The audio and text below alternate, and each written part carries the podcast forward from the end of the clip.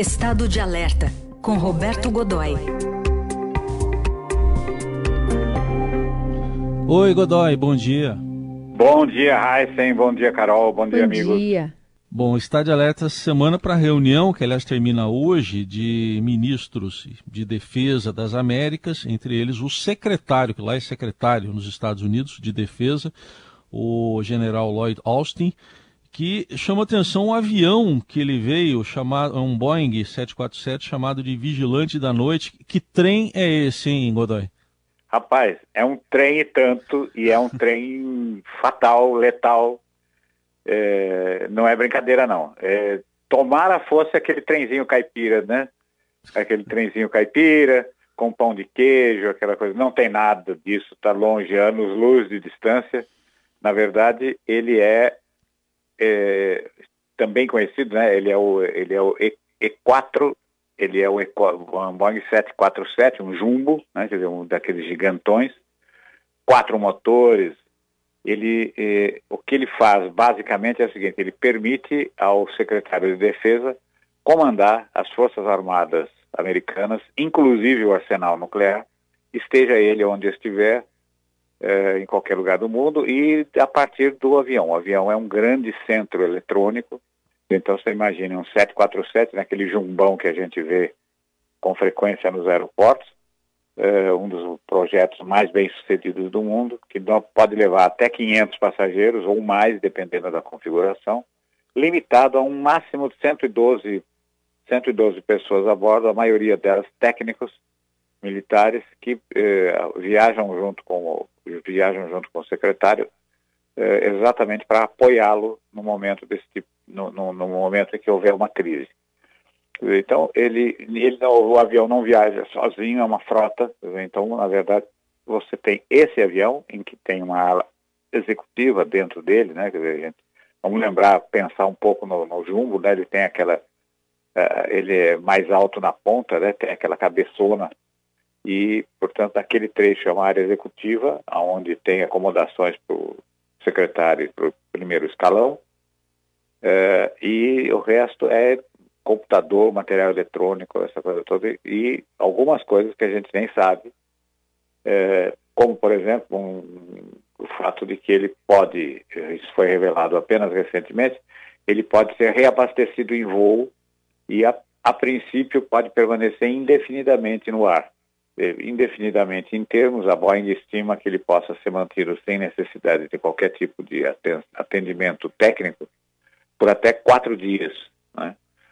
É, e a partir dele é, é, o fim do mundo, é outro nome desse avião, além de vigilante, é, além de vigilante da noite, ele também é conhecido como o avião do fim do mundo, o avião do apocalipse, e é isso mesmo que ele pode fazer, porque veja, ele não, não será utilizado, por exemplo, se houver, não seria utilizado apenas, por exemplo, por uma guerra convencional, é, a não ser que houvesse um impedimento muito grande. Na verdade, ele é o avião usado para fazer com que o botão vermelho, o botão do, do, do, do fim do mundo, né? o botão que acaba com tudo, seja apertado na hora em que os Estados Unidos considerarem que estão sendo ameaçados e coisa desse tipo.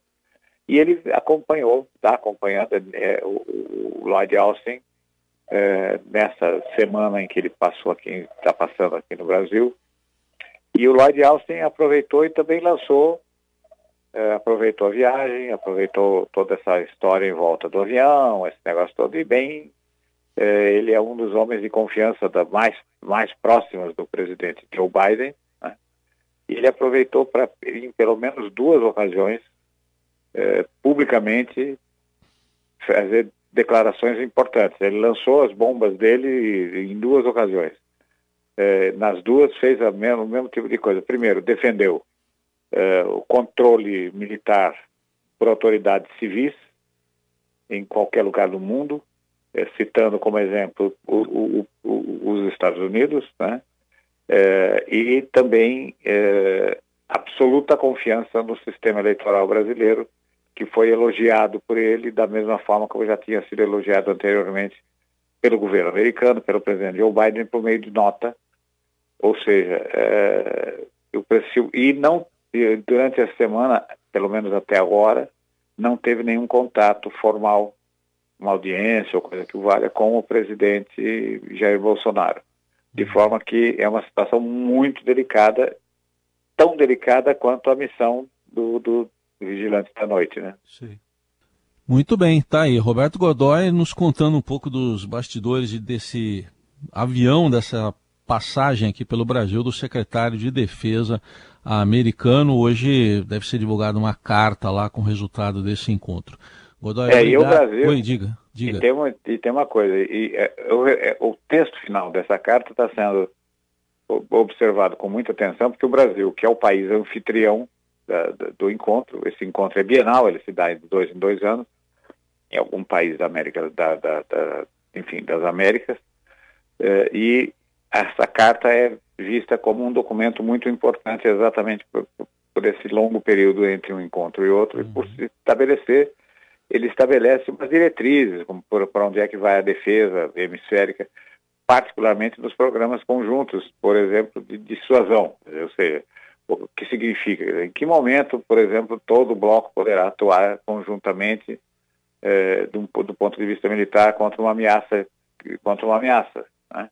E o, o, esse documento, que, cujo texto deve ser conhecido hoje, é, tem um, uma condenação, deve, deve conter Sim. uma condenação à guerra, à invasão russa na Ucrânia. Só que o governo brasileiro está fazendo tudo o que pode, é, por orientação direta do, do, do Planalto, por orientação direta do presidente Bolsonaro, para que não conste esse, para tirar essa menção à invasão, a, com essa condenação à invasão russa na Ucrânia. Vamos ver no que vai dar, né, Raiz? Vamos ver. Obrigado, Godoy. Até quinta que vem. Até quinta que vem. Bom fim de semana. Um grande abraço.